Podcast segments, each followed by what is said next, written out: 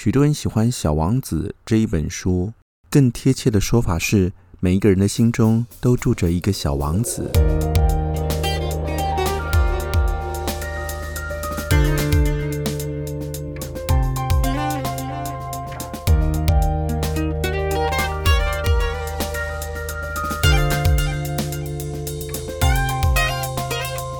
欢迎收听李俊东的《借东风》。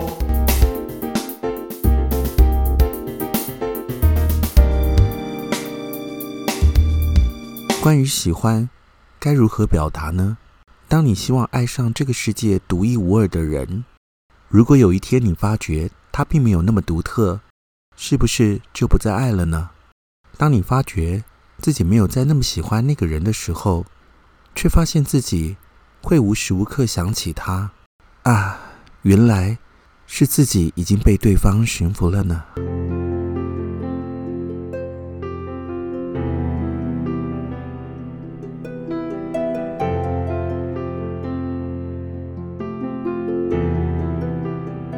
狐狸和小王子告别的时候，说了这样一段话：“可是你不该忘记，你现在永远都对你驯服过的一切负责。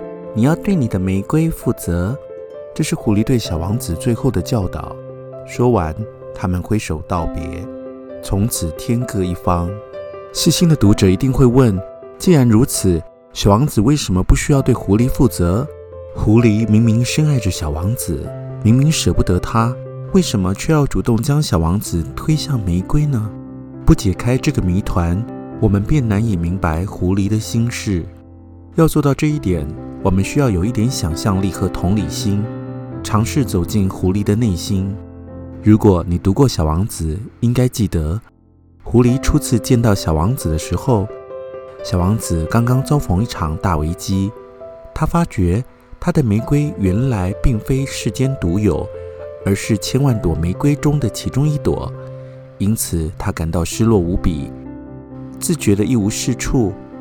狐狸这样安慰小王子：“如果你驯服我的话，我们就会彼此需要。你对我来说，我会是这世界上的唯一；我对你来说，也会是这世界上的唯一。”狐狸在这里是在告诉小王子：“请驯服我吧。如果你这样做。”我们就会彼此相爱，你就不会再孤单，我就会成为你的独一无二。